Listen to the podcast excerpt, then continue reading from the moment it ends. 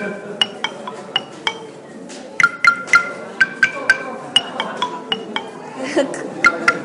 い、えー、ということで、えー、皆さんおはようございます。えー、何でしたっけ？ごめん。えっ、ー、と、佐保川春の本祭りですね、えー、2日目ということで、えー、オムライスラジオというインターネットラジオを勝手に、えー、収録して配信しているという、この、実は、そういうラジオブースなんです、ここはね。ということで、まあ、あの昨日の4名の方にね、ゲストで出ていただいて、でまあ、非常にあの僕自身は面白かったということで あの楽しませていただいたんですけど、まあ、皆さんがね楽しいかどうかというのはちょっとあの脇に置いといて、えー、おしゃべりします。ということで今日の早速ゲストです。あ僕はあの情報とか何もない。あ何か。えっ、ー、と私あの、えーと、東吉野村というところで人文系施設図書館ルタリブロという、まあ、自宅を開放して図書館にしてで楽しく生きております。青木と申します、はい、よろしくお願いします。あありがとうございます。すごい。拍手が。なるはずのない拍手が鳴っております。ありがとうございます、えー、で、えーと、今木琴を叩いているのがですね木琴奏者ではなくうちの妻です。すみませんあの2人でこんなバカなことしてますありがとうございますということで今日のゲストあじゃあちょっとマイク使っていただいていいですか？じゃあ自己紹介をお願いします。はい、あのおはようございます。えー、高橋道夫と申します。はい、あの今日は、えー、この本祭りで透明工作室という名前で、はい、えー、しおりのワークショップをさせていただいております。はい、はい、普段はあの、えー、日月星と書いて、はい、サンムーンスターという名前の、えー、ギャラリーをまあ企画運営させていただいております。はい、よろしくお願いします。よろしくお願いします。いやということで、えっと、まあ高橋道夫さんですけど、まあ僕らもあの屋号というか、なんか自分自己紹介なんて紹介したらいいかがわからないっていうかですね、僕の場合はあのまあ一応古代地中海の歴史を研究しているものですと言ったり。あとはそのプロレスのトークイベントしてますとかね あのプロレス好きの方に関してあのに届けたい時はそう言いますしあとは、まあ、東吉野村で人文系施設図書館ルチャリブロしてますとかも言いますしあとはオムライスラジオっていう、まあ、その雑談を勝手に勝手にっていうか雑談を自分で好きでインターネットで配信してますとか言うしいろいろとその自己紹介の仕方があの自己紹介したい人にえー、よって変わってくるんですけど一応さんどんな感じで自己紹介することが一番多いですか？えっと私もまさに いろんなことをやっているので、まあ、その方が一番こう納得していただきやすいものをいつも、はい、あのしてるんですけど、まあ、あの今言ったみたいにサンモンスターというあのギャラリーのまあ、オーナーですというのが一番なんかあの皆さんあーって言ってくださるので、まあ、それを言うことが多いです。あでもあの自分も作品を作ったりしてるので、うん、あの作品作家として出てる時はあのそういうアーティストですというふうにも言いますし、はい、あと、うん、あとあの実はね私あのうちの夫がですね、はい、あの宇宙椅子という名前で、あの、ね、ちょっとあの割とあの知ってる人は知ってるあの古墳クッションという、あの作品を作ってまして、ね、今日いらっしゃってないですね。今日はちょっと家であ。の築造中だったんですけど、古墳築造中で、はい、であの彼といつも行動してることが多くて、だからなんかもしかしたら宇宙椅子の奥さんって言われることが一番多いかもしれないんですね。僕はだからあの宇宙椅子のあ僕は宇宙椅子のお父さんと呼んでるんですけど、お父さんとプロレスの話をね。去年年末の図書情報館のイベントで、はい、まあ、こういうふうにあのちゃぶ台持ってきてたんですけど、はい、そこに 1, 1時間以上あ忘れてた。1時間以上あのお父さんと、はい、プロレスの話してましたね、はい、であとフェイスブックでもあのつながったりして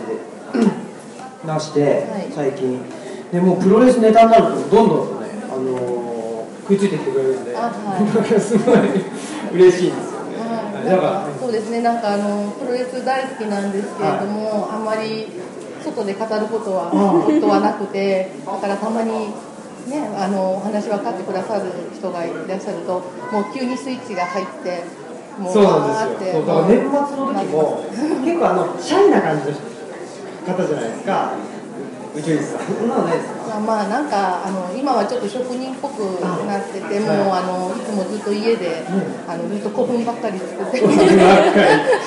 古墳と向き合い続けてる そうなんですよ。はいいいですね、はい、だから本当あのお会いした時になんかねあんまりまあ僕もそんなにわーっていうタイプじゃないので「はい、どうもこんにちは」とか言って「どうも」とか言っててであのなんだろうジャンボ鶴田がねみたいな なったんであるんでああのジャンツですかみたいな全日派ですねいやでも実際は新日の方が見てるんですみたいな話がもうっていう話を1時間半ぐらいしてたっていうすごくなんか僕のもうそこであの居場所を見出したような感じがあでも彼も同じように思ってると思います。はい。相思相愛の関係です。はいはい、ということであのまあフッチョさんですけどいろいろと活動なさってるってことなんですけど。はいあのまあ、これも少しだけ昨日お話ししたんですけどそのコラージュっていうのが、はい、えーと、活動の、まあ、特に表現活動、まあ、表現活動だけじゃない表現というかその制作活動だけじゃないと思うんですけど、はい、えーと、と道夫さんの、えーとまあ、表現活動の軸になってらっしゃるのかなというふうに思うんですけど、はい、コラージュっていうのはやっぱりどの辺がポイントどこが面白いなっていうあのね、世の中の一般的なコラージュともしかしたら違うかもしれないんですけれども私の場合はやっぱり今手元にあるものの中から色物それをいろんなところに配置したりなんかしてあの新しいものを生み出すっていうそれが私はコラージュだと思っててなんかそれも自分から見つけるというよりはなんかこう偶然こう手に入ったものとかあのやってきたものとかなんかそういうもののでなんか自分の想像を超えていく面白さが私はコラージュの魅力だと思っててなんか想定外のものっていうか。あそうなんですね、ね、はい。それをあのそうか自分の中にあるものっていうよりは自分外にあるものを持ってきて、で自分の中にあるものをあの超えていくっていうことが楽しいあのまあなんか私の考えですがこれはあの見つけて見つけてくるものももともと自分の中にあるものが反応して見つかってると私は思っているので結果なんかこうそれも自分なのかなっていうのはいろんなものを作りながら後から分かっててだからゼロからっていうことがなかなか生み出しにくくて私自身が。なんか見つけてきてなんかそれをなんか表現することで自分が見つかるみたいな。はい、なんかそれが面白いなコラージュはそれができるなと思って表現あのしたい人にはすごく優しいツールだなとは思って。そうかもしれないですね、はい、僕もその表現っていうと、どうしても、まあ、例えば音楽だったら、はい、音楽を作るその、自分でね作詞作曲するとかあと絵だったらね、まあ絵を描かなくちゃいけないとか彫刻だったらね、はい、彫刻しなくちゃいけないっていうふうにゼロから作り出さないと表現っていうふうに言っちゃいけないんじゃないかみたいな、なんかね無意識のあのバリアというかね、はい、その規制が、はい、あるじゃないですか、はい、でもね僕も本当に中学生ぐらいの時に雑誌の切り抜きでであの浦和ってところに住んでましたので、サッカーがすごい好きだったんですよねあの浦和レッズが、でサッカー雑誌をあの買ってきてで切り抜いたりして、ね、あのちょっともったいないなとか思いながら、なんで2冊買ってましたねそれは、その時はで買ってきて、で自分のあのベストイレブンあのベストのチームをね作ったりしてそう自分のね作ったりしてでそれをなんかちょっと大きめのなんですかねあの画用紙みたいなやつに貼ってであの楽しんでたりとかしてたんでそれもなんかコラージュそうだだだと思います。私も子供の時にまさに同じようなことをしてて新聞広告に入ってきたなんか食器とかが好きでなんか食器のチラシとかああいうものを自分で集めて切り取ってはなんかそれを並べてなんかうっとり眺めてるっていう。そんなそんなことだったんです。けど。なんか今そのんが作ってらっしゃるものも、はい、なんかあのパウチとか今あの透明のしおりあのワークショップされてるパウチとか、はい、あとあの幅広の両面テープとか、はい。うん、なんかああいうものがあんなに可愛いものになるって思わないというか、うん、その組み合わせは本当に、はい、あの道夫さんにしか考えられないコラージュだなって。ありがとう。ございます。うん、なんかあの皆さんが見られてるものが、うん。なんか何かちょっと手を加えることで輝き出すことにすごくこうときめきときめくんですね。だから何かいろんなものを作っててもあの私はよく作家さんとイベントをしますけれどもこの人とこの人がこんな場所になんかこう配置一緒にしたらみんなが輝き出すんじゃないかってことを想像しながら作るのが好きで。でそうでない時もありますけれどもなんかまあパーッとなんかキラキラっと何か今までそうじゃなかったものが輝き出した瞬間っていうのをいつも見つけたくてやってる感じはあるんです。ねだからそのねパウチなんかもパウチって言ったらねなんかスーパーとかでポップとかをあの作る機械ですけどあれがすごいこう魔法のようなね宝物のようなものが生まれたら感動ですよね。だからそういうものをいつも作りたいなと思ってます。はい、あの僕えっ、ー、と三浦淳という人がすごい好きで、はいはい、三浦淳大好きなんですよ。で三浦淳もそのスクラップブックって言ってなんか怪獣とかあとは、えっと、エロスクラップとかってやったりしてて、うんうん、あの人も延々とそれを続けるっていうかね、もうあのこだわってそれをもう集め続けるっていうことなんですけど、特に僕あの三浦淳から影響を受けてると思ってることがあって、あの B 級映画とか C 級映画を見て、あこれどうしようもないなって思うんですって、三浦淳も。どうしようもないなでもそこがいいんじゃないっていうふうにその一気に発想を変えるっていうね見方を転換させるっていうか。だから、まあ、僕もそのなんていうかあの普段障害者の方の就労支援で仕事してるんですけど結局やっぱりその人がコンプレックスに思ってるものっていうのが実はその人はコンプレックスを持ってるし嫌だなと思ってたり恥ずかしいなと思ってるんですけどそれを、まあね、あの180度見方を変えるっていうかね客観的に見るとその人の、まあ、一番個性的な部分というかが実はそこに含まれてることがあってそれをじゃあもうそれを思い切って出しちゃえばいいかってなるとなんかねそれを軸にして生きていくとすごくハッピーな暮らしができるんじゃないかなというふうに思ってて、この就労支援の時でも僕はあのそういうような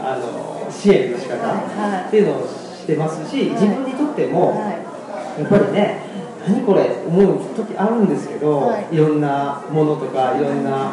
と何だろうな、まあ、その社会的な出来事とかにも思うんですけど、あのでも待てよこういうふうに考えるようには、やっぱりしてるっていうのはなんか三浦淳の影響なんですけどね。でも私も本当にあの三浦淳さん大大好きでもう本当あの神と思ってます。神と思ってるんですよ。私も三浦淳さんになりたいなって、すごく大好きでね。ね多神教ですけどね。一神教じゃないんで、ね。いやでもなんかすごいあのなんでしょうなんだけもの面白がるっていうか面白がる力っていうのがもう素晴らしいなと思って私もそういう力が欲しいなと思って、ね、あの何でも面白がることはいつもしていますね。うん、で、ね、やっぱ物事ってやっぱり自分が悪いと思ってることでもそうじゃないっていうのはすごくいっぱい体験してるので、だからいつもその反対の側面とかすごく見るようにして、うん、もう本当にあのそうやっていつも宝探しをしてるような感じです。はい。じゃあそのうんと、宝石売り場とか、はい、宝の山っていうところから宝探しをするっていうんじゃなくてってことですね。事務用品とか。事務用品。そうなんです。あ、そうそうです。あのね、事務用品屋さんがもう好きですね。隣がそうおっしゃってそうなんです。なんか事務用品屋さんの中で、もう本当に、なんだろう、こう、なんかこう、私を使ってって、こう、ささやいて。来るものがあって、でそれをなんか買ってしまうんですよ、でずっとそれとこう対話しながらあなた何になりたいっていう感じで。でなんかであのなんかある日はっとこうひらめいてそれを使うとなんか今回のこれワークショップみたいな、こういうあのしおりみたいなものが生まれて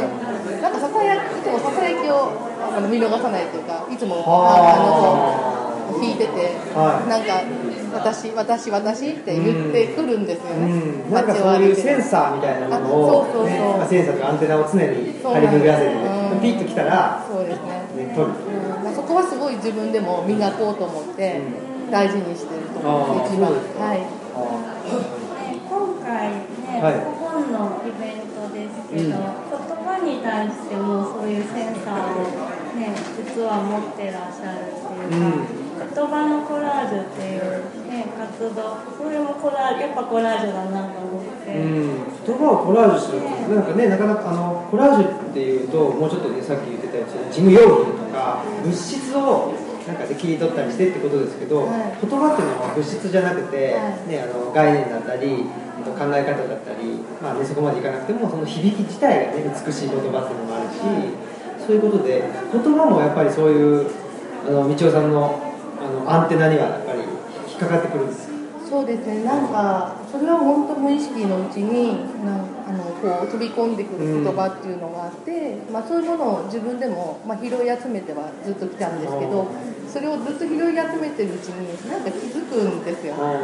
なんとなくそれに関連した言葉ばっかり自分で拾ってて、うん、後になって何かこう目の前になんかこう物質が急に現れるみたいなことがたまにあって。だからなんかいつも自分のためにあた私が私だけじゃなくて皆さんもそうだと思うんですけどきっと私たちのためになんか支えたりなんかこうはあの光を放っているものがあって言葉言葉も私の中ではなんとなく物質の一部だなっていうのが、うん、だからそれはあの言葉のコラージュを作るきっかけにもあの発想のきっかけにもなってて、はい、で言葉に対して私は本当にコンプレックスが強くてででもなんか本言葉で本本を作って表現したいっていうのは子供の時からあってでなんかそれができないかってずっと思ってたんですけども言葉を物質だと思った時にであとは自分で起きてることとか考えてみたらコラージュで本が作れるんじゃないかなと思ってアイデアが浮かんできて、まあ、あの本の今日、ね、あのあの作ってくださる方雨の日製作書士館っていう方と出会ってあのそのそれが実現してあの今そういうか皆さんがねそれを面白がってやってくださる活動にまで結びついてるんですけれども、はい。いろんなところからその、まあ、もうこの世にある言葉をつなぎ合わせて自分だけの本を作るっていうことですよね。そうですね。はい。でもそのあの言葉っていうのはどんなところから拾ってこられてるんですか？あの本当にねそれは自分の想像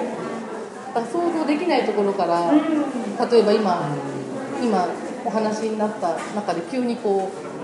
うなんかそこで響いた言葉とかあとこうやって今、うん、あでもねなんかねそう多いのはね本が多いですね。本本の中で光ってる本はねすごくあのメッセージっていうのが自分にとって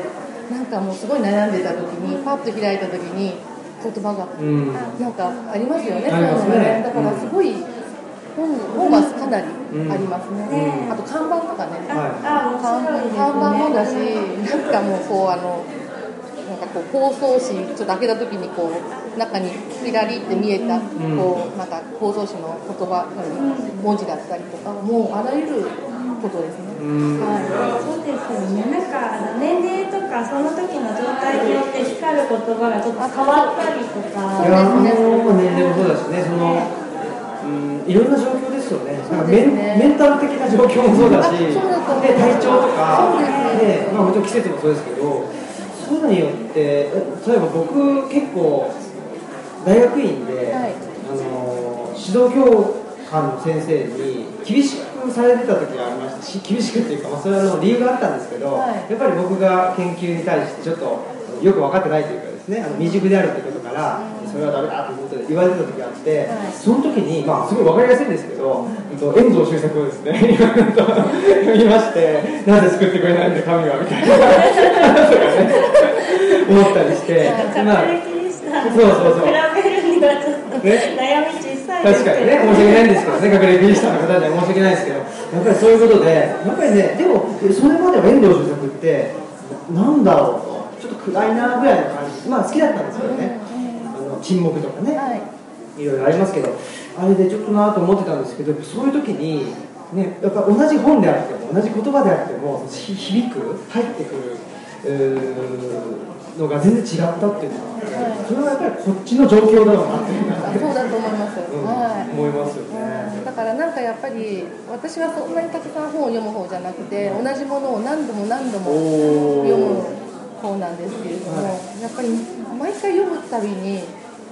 入ってくる言葉が違くて、うん、こんなこと書いてあったとか、うん。なんかそれがすごくそういうことがすごくあって、うん、やっぱり結局は自分そうですねかなっていうのがあって、だから自分が全部見つけてるんだなっていう。そうですね、うん、だからなんかその主体的にこっちがなんかねあのバーって動いてい。って取ってくるっていうんじゃなくても、はい、結局は自分のあの視点とかセンサー。センサー。でキャッチしてるっていうことですね。そうですね。はいってなんかみんなでやったりさせるんですよね、はいはいはい、だからなんか自分と他の人がこう見つける言葉が全然違うとかそうですね。そういうこともよくありますか？はい、ありますね、あのえ皆さんで、あの言葉のコラージュというのは、皆さんであの気になった言葉をね、あのまあ、紙にこうあの、えー、なんかあの持ってきてもらうんですけれども、それを皆さんでシェアしながら、そこで本を作るんですが、うん、なんか面白いんですけどやっぱりその時は自分はこの言葉を使いたいと思って持ってきても、その時に目に入ってくる言葉が人が持ってきた言葉だったりとか、うん、作りながらもなんか隣の人の言葉がもう気になりだしてそれを使いたくなったりとか、だからすごいどんどん変化していくし気になるものも変化していって、うん、だからそれを自由にこう表現していくっていうのはすごくあのいいなっていうか、そんで出来上がったものは今そもう自分そのものっていうか、なんですよね。そうです、うんはい、あのオムラジも全くそうで、はい、テーマ決めちゃったりねこういうことを話そうと決めちゃうと、うん結局でも話してるとその通りじゃないことの方がなんか面白かったりするじゃないですか。そうなんですよね。ねだから別にね三浦淳の話しようと僕別に思ってなかったんですけど。やっぱりね、三浦淳のことを出したときに、三浦淳好きなんですってなったら、三浦淳の話したくなっちゃうじゃないですか。そしたら三浦淳の話すればいいと思うし、そうですよね。ねなんかそうなんですよね、だからやっぱり人間はどんどん変化していくものなので、だから、うん、だからそれでいいいいんじゃないかって思い始めた時に、私はすごく楽になれて、はい、なんかね、その時に、まあ、例えばオムラジにしても、これはラジオですとか、えー、と表現にしても、ゼロから作り出さなくちゃいけないとか、いうふうになんかその枠組みから入っちゃうとすごく不自由を感じてしまっててでも別にこれ勝手にやってるし、ね、別にこれがまあ仮に面白くなくても別にねあの誰に頼まれてもやってないんで 僕が面白かったらいいいいわと思ってやってることなのでそれだったらじゃあ何を基準にするのか。何を基準にあの僕は言葉を選び話しかけあの会話をするのかというとやっぱりこの自分のこれはあの生命力っていうんですけど自分の生命力が上がる？上がるか上がらないか。三浦淳の話をするとしないのだったら三浦淳の話をした方が絶対上がるんで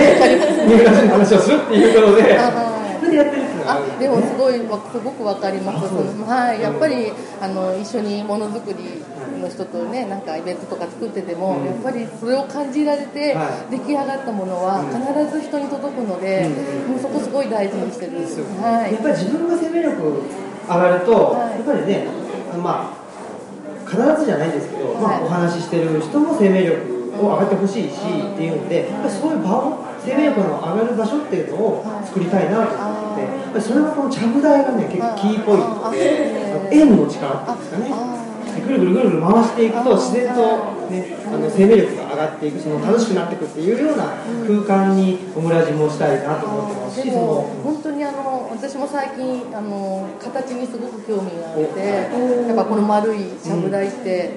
といいと思いますすごくそうなんか、うん、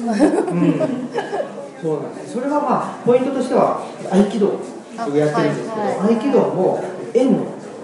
作っていってどんどんどんどんぐるぐるぐるぐる回っていくと、まあ、遠心力もそうです。けど回れば回るだけ遠心力が強くなるっていう。その力を利用して動くっていうのが合気道なんですけどそこから発想は来ていてあの僕の中では。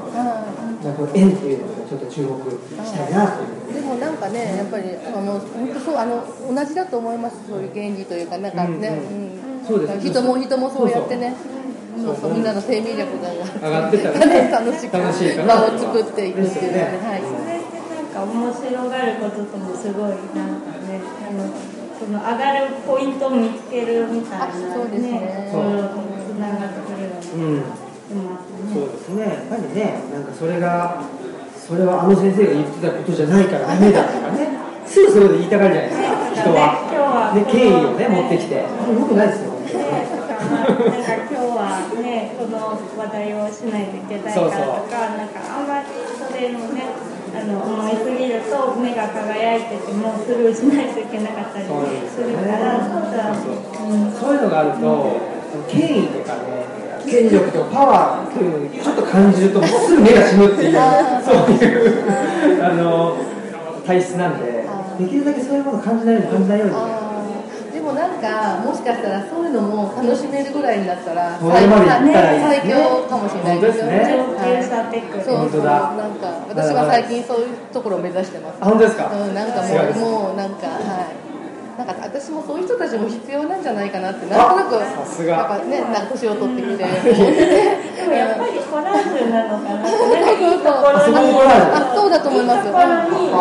てでなんか全部こう同じ場所にいたらそのねあの成立しないので、まあ、そういう人はそういうところにいてもらってとか、ね、総理大臣も官僚も必要ですね。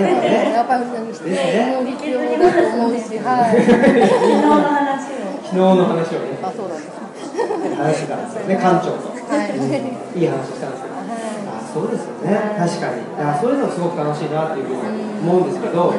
あのやっぱり道夫さんはその制作活動もそうですけど、はい、なんですかね、その場作りっていうこともされてると思うんですよ。はい、そこでなんかね、やっぱりちょっと僕らのこういう空間もなんだろう、ここもっとこうした方がいいんじゃないかとか、なんかもしあれば言ってほしいなっていうのがあって、さっき言ってたのがね、このマイク、そうですね。ね。マイクで使ってしゃべるっていうのは、あんまり日常的ではない。そうですね、なんかやっぱり不自然なものなので、はい、これがね、日常的だったら平気ですけど、ね、やっぱり初めて持ったら、もう普段通りには喋れないですよね。ね。だからこれをいかに普段普段使いに普段普段に普段だからあってもおかしくないものにするかっていう。マイクを使うか、はい、もしくはえっとマイクを普段っぽくするか どっちかですね。あどっちか。ですね、そうそう。それがあったらあの私でもねなんかマイクこけしっぽくしたらいいんじゃないかとかそういろいろいろねだからなんかマイクいろんなものにこう、うん、あのしていくプロジェクトとか。それはいいです、ね、だからたくさんだからね宮子さんあの、はい、あのそうあのあの制作されるので、はい、これこれをなんかあの人に合わせて、あのママイクをこう変化させていくプロジェクトを作るとかなんか刺繍刺繍しますかマイク刺繍どうやってします なんかねマイクカバーみたいなの作って。あねなんか作ってどうしようか。なんかねアイスクリームに見えるようにするとかなんかこう持ってるだけで嬉しくなるようなものがあったらすごいこうそのいい感じでお話も。そうかも。しれないマイクできたらちょっと持ちたくない。持ちたくなるよ持ちたくなるようなマイクを作ってはい。ぜひあの作ってください、ね、マイクを使って喋るっていう機会が少ないんでね。ないですねそれがあれですけどね、だからもう逆にマイクを使って喋る機会を増やしていくっていうのも同時並行でやってたらいいですね、パーソナリティはそれはねやってるというかマイクを使って。普段からマイク使うかな。マイクスイッチ入れる入れないじゃなくてもうマイクを持つところからあの自分で体をマイクに合わせていくっていうふうにやってみたいですね。どんどん、面白いですよ、ね、どんどん合わせていく相手に、ね、挑戦表明ができるようなそうですよね、いつ何時ね誰が出てくる面白いと思います。はい、ぜひやってください。はい。次からね、なんかマイクが面白くなったらいいですね。ですね。なんかあと他になんかないですか。あのえー、もっと面白い面白いことですか。うん、なんかあの思ったのはあさっきちょっとお話にあったんですけど。私はやっぱりこうやってあのマイクを持ってお話しすることは得意ではないんですけども、何か作りながらなんかこうお話をしたりするのがあのとなんかすごく面白いことが、なんかきなんか自分でも言えたりとか、もういい感じで皆さんねあのお話できるんですけど、だからちょっとせっかくちゃぶ台があるんだからなんか編み物したい人は編み物したり、なんか作りたい人は作ったりとか、なんかそういうそういう中でお話されたらすごくまた面白いのができるのかなそうかあの前にオムラジで、はい、あのカレーを作りながら、はい、まあ、収録してっていうのがあったんですよね。でやっぱりあのカレー作ってるんで、えっと、無言になっちゃうんですよ。トントントントントントン人参切ったり玉ねぎ切ってる音だけが聞こえるトントントントントントンみたいな、ね、でもなんかすごくすごくあの、はい。やっぱりラジオってね、うん、あれですよね、やっぱ想像させるための、私はね、私、ラジオすごい好きなんですけど、やっぱテレビと違うのは、映像を自分で自由に描けるところですよね、だ。からその、それはすごく面白いですよ、音だけでっていう、今ね、ね。結構なんかその回評判良かった。やっぱり、ね、一生懸命普段で僕喋ってるのに、カレーでトントントントン、黙ってる方がいいんじゃないかみたいな。ショックだった。やっぱそういうもんですね。自然の音の音には勝てないっていう。そうですね。はい。以前あの道夫さんのところであのマスキングテープのワークショップをさせていただいてしながらお話ししてたら、なんかすごいどんどんなんかアイディアが浮かんでくる感じがしてすごいなんかやっぱ手を動かしながらお話しするっていいなって思いました。そうですよね。できるだけこの収録してますよとか意識しない状況で、で、ね、あのなんていうんだろう、あの生成されたというかその生まれ、えー、出した会話っていうのが面白いし、それを配信したいなっていう、まあ無意識すぎてね、ちょっとあの配信できないっていうことも言っちゃったりとかねするかもしれないですけど。ね、でもなんかそう考えてみたら、まあそういうふうに録音したラジオの中からまた言葉のコラージュとかできそうな気が。本当ですね。面白いコラボ企画じゃないいいですね。なんか聞いてで、うん、そうあ今すごいアイディアが浮かんできましたね、ね、なんか結構ねあのいつもそのラジオあのサイトにアップするのにこれが題名だねっていうのを、ね、一回聞いて探してそうなんですよ、ね、あのまあ、いわゆるパワーワードじゃなくてね、うん、なんか今の言い方で言うと。そうなんですけど、この回を表すとしたらこの言葉だみたいなね。でであの題名つけてるんですよ、でなんかだからねタイトルは一つしか選べないけど言葉のコラージュだったらいくつ気になった、ね、ね、言葉を拾ってもいいから、うん、それだったら楽しいんじゃないかなと思って。うん、まあだからそのねオムラジもそうですけどテーマ決めて喋ってるわけじゃないので、まああのいろいろと脱線しながら、雑談がわーっとあって、まあ、なんとなく一番この軸かなっていう言葉を題名にはしてるんですけどやっぱりまあいくつかの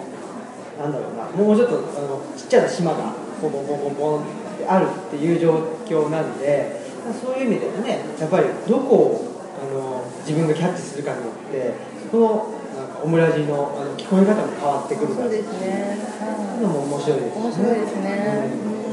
うん、ねなんかあのそ聞こえ方とか見え方っていうのでいうと僕はあの土着人類学っていうのを言ってまして、はい、土着。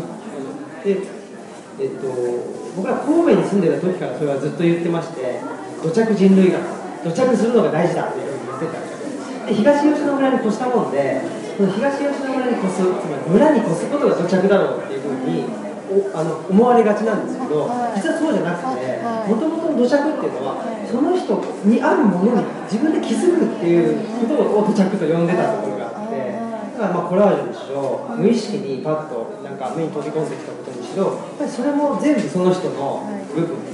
構成してると思うのでそれをなんとなく無意識にやっててもまあもちろんいいんですけどそこに意識的であればあるほど、はい、なんかあの日々の生活がちょっとずつハッピーになっていくんじゃないかなっていうふうには。すごいハッピーですし、はい、なんかいろんなものが生まれる、うん、それそれをやることで、いろんなものに役立てるというか、うん、面白いと思います。ですね、はい、でなんかそれがまあたくさんお金が必要じゃないじゃないですか。あの自分自分がどういう人間なのかとか自分にとって何が面白いのかとかいうことをあの探すことって、はいはい、ね、そんなにお金が必要じゃないそうですね。ねそうですよね看板見て、あいいなって思うっていう気持ちとかなので、う。ん、結局なんか皆さんそういうものをなんか求めるためにお金を使使ったら求められるともっとお金を使うんですよね。金を使った方がすぐ手に入ると思ってるんですけど。そうなんですね。違うんですよね。違うんですよね、ねなんかあの旅行とか行かなくても。道とか歩いてたら、ね、そうですね、それが、ね、見つられるのかなってやっぱりねなんか遠くの方にあるものの方がよりあのよく見えてるしねっていうことがありますからね。どうしてもそっちの方に、そそこに行けば何か見つかるんじゃないかとかね、あのガンダーラガンダーラ信仰ですよね。五代目です所を変えるのもね、面白いから言葉のコラージュもね、場所変えるとかもいやね、あのあの場所の力というのはすごく大きくて、はい、やっぱり生まれるものが同じメンバーでも場所によって全然違うし、うん、はい、なんか普段そこにいる人と初めて来た人でもなんか、ね、輝くポイントが違いそうだから、そういうのを比較しても面白い。そうですね、そうそう、そのね、場所の話もね、しだすと長いんですけど、ね、あ、まあ、もう、もうちょっとあるか。はい、あの、はい、はい、このコラージュの、あの、出来上がった本を持ってきていただいた。すごい。本を作られてるんですね。言葉のコラージュをして、それを本にしてる。そうそう、だから、そういう、何を聞いとったの。そう。これはすごいですね。こういう。から。言葉としてはそのもう世の中にあるものだけど、それを組み合わせて自分だけの本ができるっていうのが言葉のコラージュです。すごい。こういう本を初めて聞いたから。こういう本を皆さんがご自分で、あの見つけたどうぞ見つけてきたあの言葉を使ってまあ、工作するわけですよ。貼り付けて、で本を作るっていうあのワークショップが言葉のコラージュという名前で今活動の一つになってるんですけれども。で皆さんこれご自分で見つけて見つけた言葉をあのもうただ貼り付けるだけなんですけれども、なんか出来上がった時になんか自分自分にとっての本当になんかいい本が出来上がるので、はい。皆さんすごくあの喜ばれて作ってます。それでこれがきっかけになって本当に自分でなんかもっと自分でやってることをこれでこういうこういう方法で表現したいとかって言ってされる方も増えててすごくこうアイデアのアイデアも浮かんでくる。はい。でもこうやってその現物で見ると、あ確かにこれだったら言葉は物質っていう感覚がよくわかるなって思います、ね、今ちょっとここにあるんですけどこうやってあの皆さんにこうやってあの言葉をえー、まあ、学校持ってきてもらって目に入ってくる言葉をこう常にこう貯めておいてもらってこれを持ち寄って、うん、それを聞いてもらう、うん、それで気になる言葉をあの本にするんですけれども。でここにあのいろんなあの雑誌の筋肉とかもあの貼っていただいたりとか。で結構面白いものができてあのあんまり考えないでやった方が面白いものが、はい、そうでしょうね。なんかあのー、僕だけかもしれないですけどついなんかあの正解を求めちゃうっていうかねなんかこうした方がいいみたいなことを無意識のうちにあの求めてしまう部分もあるのかなと思うんですけどその辺はやっぱりできるだけ正解とかそういうことじゃなくてやっぱり自分の感じたままのものを選んでなんかねあの前はねそういう感じがあったんですけど今はなんか想像やっぱり自分が想像してないことが起きる方が楽しいっていうことに気が付いてしまって、はい、だからもう私はなんかデザインっていう仕事をしてる割にデザインしないんですけどできたものがなんかもういつもなんかもう、まあ、できるだけ箱にそのあの目指してるところはありますけれどもなんかこう拾い集めてきたものが最後に形になる。まさにもコラージュもそうなんですそういうものをするそれをするとあこんな自由でいいんだってことに気が付くのでで意外にも自分あ実は自分はこれがしたかったってことにも気づいたりするんですね。